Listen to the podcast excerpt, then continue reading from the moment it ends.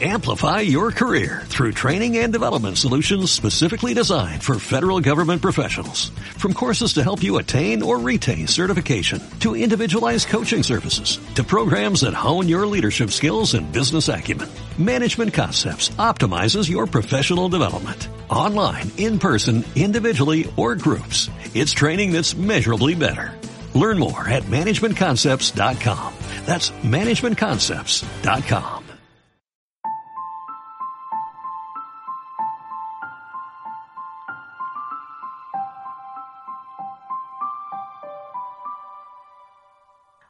Bienvenidos a Planeta Mami Podcast. Soy Elisa del blog planetamami.com, un blog sobre crianza y vida en familia que se emite cada jueves a través de Radio Viajera.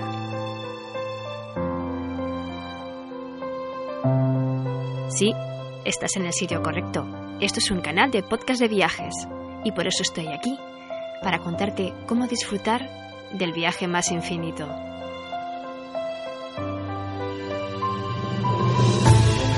Más lleno de aventuras, de retos y de momentos inolvidables. Ser padres. ¿Te apuntas?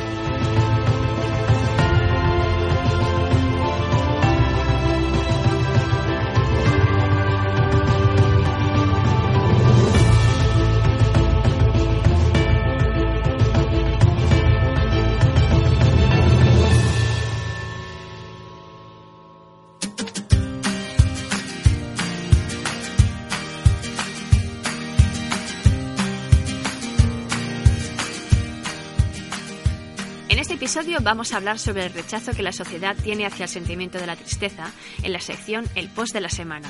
También te recomendamos un libro para trabajar con nuestros hijos la emoción de la tristeza y todos sus matices, con la sección Hoy leemos. Y además seguimos de excursión por la provincia de Valencia con la ruta de los molinos de Alborache, en Buñol, con la sección de ¿A dónde vamos, mamá? ¡Empezamos!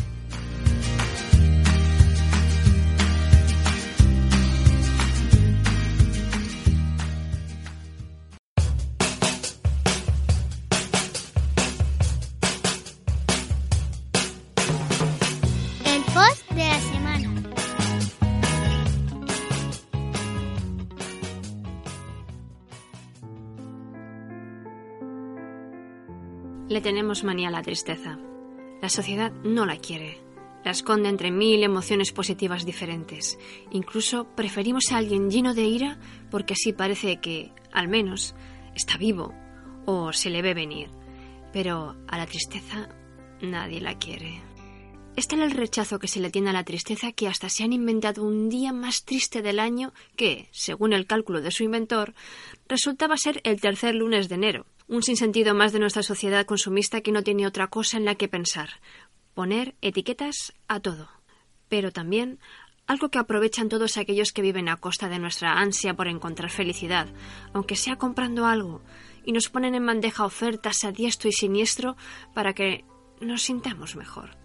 Pero a ver, si se supone que este día es el más triste, porque estoy endeudado hasta las cejas tras la vorágine consumista de las Navidades, entonces, si vuelvo a comprar para sentirme mejor y más feliz, seguiré endeudándome más, y entonces seguiré más triste, y compraré más. Y...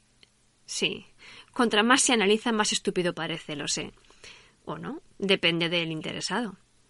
Hoy en día los padres nos hartamos de hablar sobre las emociones y su gestión con nuestros hijos, pero sobre todo de lo que más hablamos es sobre lo que tiene que ver con canalizar la ira o sobre cómo enseñar a empatizar con los demás, porque parecen más difíciles de aprender, de controlar o de fijar.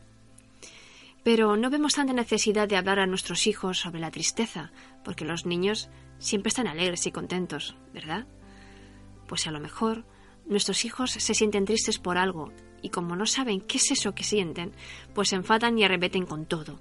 Ya está, lo que te pasa es que estás frustrado y te enfadas.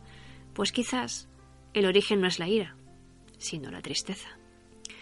Como ejemplo gráfico y absolutamente acertado tenemos una escena de la película de animación Inside Out de Disney, donde a la pobre emoción de la tristeza se le apartaba de todo. Es que era tan inoportuna, tan patosa, tan aguafiestas, hasta que hubo un momento en que Alegría se dio cuenta de que hay momentos en que ella misma no servía de nada, porque primero tenía que actuar tristeza, para recomponer el alma, soltar carga, porque una vez que nos desbordamos y nos limpiamos, es cuando somos capaces de seguir adelante y sonreír.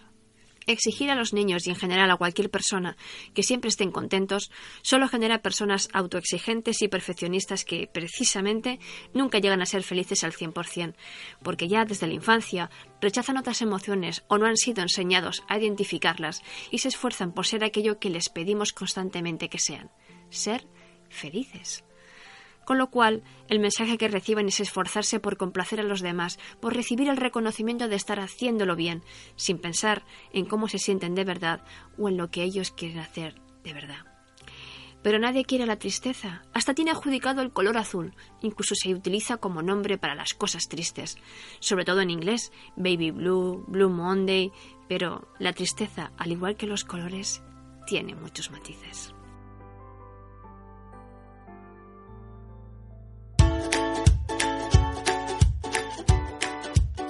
Hoy leemos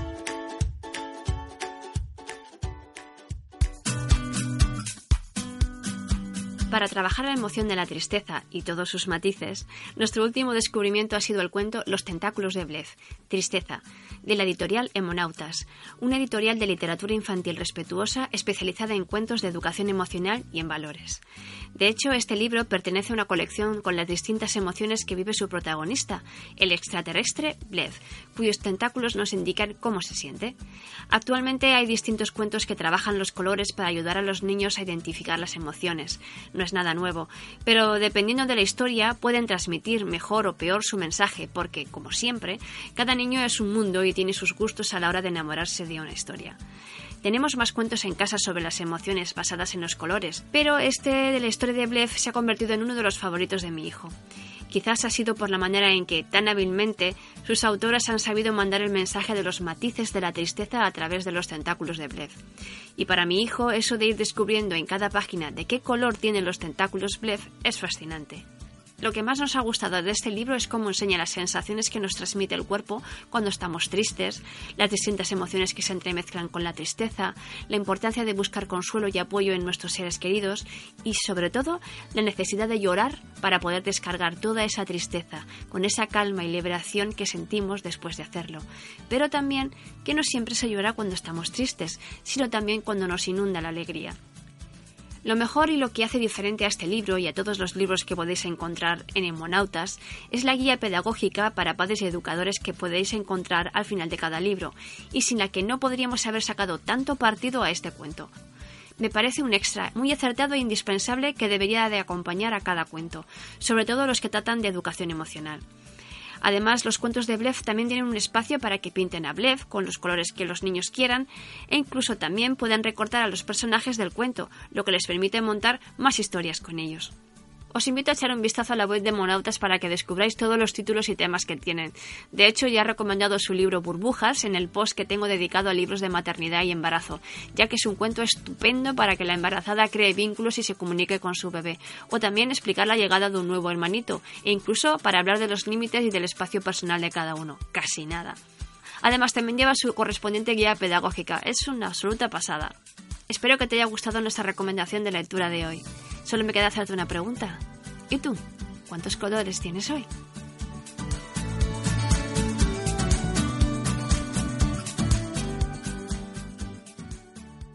¿A dónde vamos, mamá?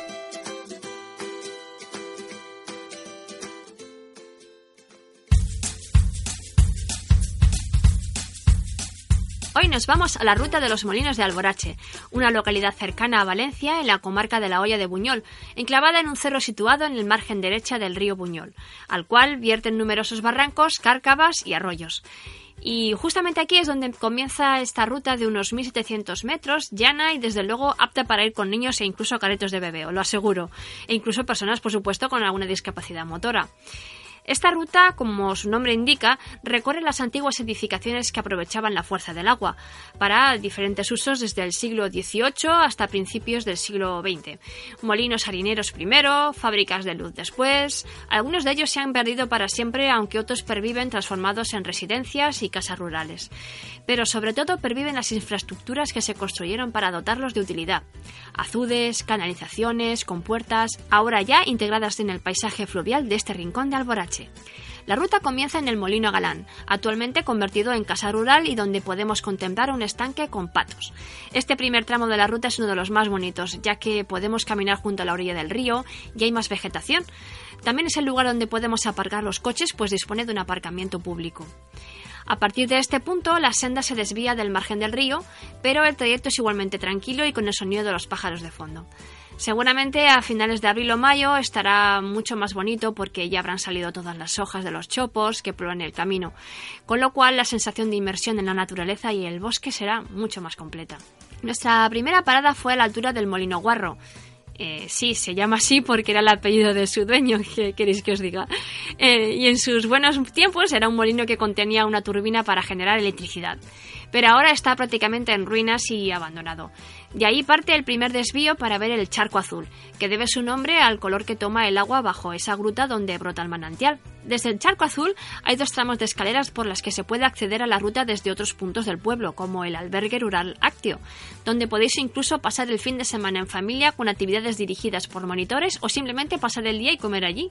De vuelta al punto donde nos desviamos, andamos unos metros más y nos encontramos con el área recreativa de la ruta. Es una esplanada bastante amplia con unas cuatro mesas de merendero.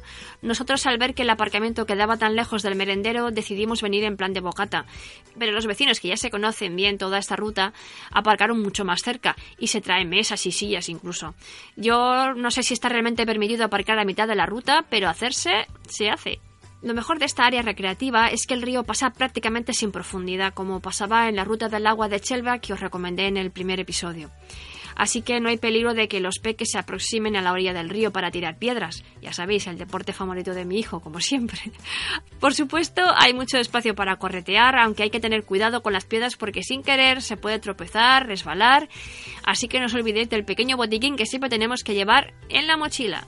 Este área recreativa nos gustó tanto que decidimos pasar allí prácticamente el resto del día. Sobre todo porque nada más llegar nos encontramos con una especie de, cabaña en modo de tipi indio hecha con cañas de río en aquel día, os estoy hablando de hace por lo menos un par de años, ahora dudo que esté allí todavía, pero bueno, nos dio, nos dio para mucho, mucho juego aquel día. Estaba un poco desmantelada, pero ahí nuestro papá Boy Scout entretuvo un buen rato a los niños mejorándola con más cañas, ramas secas e incluso una tela de malla que encontró por ahí, que, que no tengo ni idea que hacía eso por el campo, pero en fin, le buscamos un mejor uso, por lo menos. Con lo que nos quedó una cabaña de lo más chula con la que estuvieron un buen rato jugando, tanto nuestros hijos como los niños que iban llegando al merendero. Estas cosas son las que tenemos que enseñar a nuestros hijos, como hacíamos nosotros de pequeños, ¿no? Coger cuatro ramas y un montón de imaginación y nos montamos una cabaña. Después de comer y descansar un buen rato, recorrimos un poco más de la ruta hasta más o menos el punto del azul del Molino de la Luz. Sin duda es una de las zonas más bonitas y gratificantes para la vista. Ahí nos podemos sentar un rato a contemplar y escuchar el rumor del agua. Tras este punto aún queda mucha ruta por recorrer, pero nuestros peques aquel día estaban ya tan cansados que decidimos volver al aparcamiento porque aún queda un buen techo para recorrer de regreso. En el post sobre esta ruta cuyo link encontrarás en la información de este episodio, puedes descargarte la guía y mapa de la ruta de los molinos de Alborache, así como todas las fotos que hicimos para hacerte una idea de todo lo que vimos en nuestro día de excursión por esta ruta. Además, también puedes recomendarnos una ruta, un lugar o establecimiento para disfrutar en familia. No dudes en escribirme a planetamami.gmail.com o incluso enviarme un audio en MP3 con tu experiencia o recomendación para contárselo a todos nuestros viajeros. Espero que te haya gustado nuestra propuesta viajera en familia de hoy.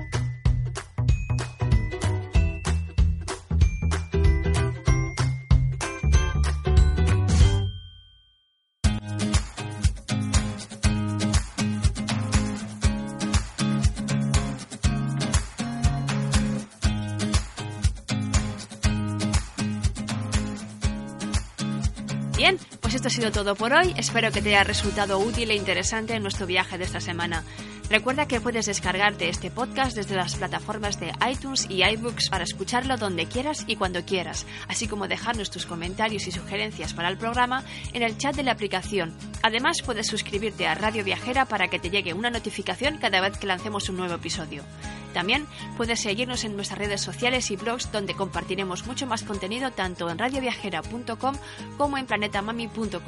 Y como no, si te gusta, compártelo con tus amigos y familiares. Gracias por escucharnos y te esperamos en el próximo episodio. Hasta pronto. Nos vemos por la galaxia.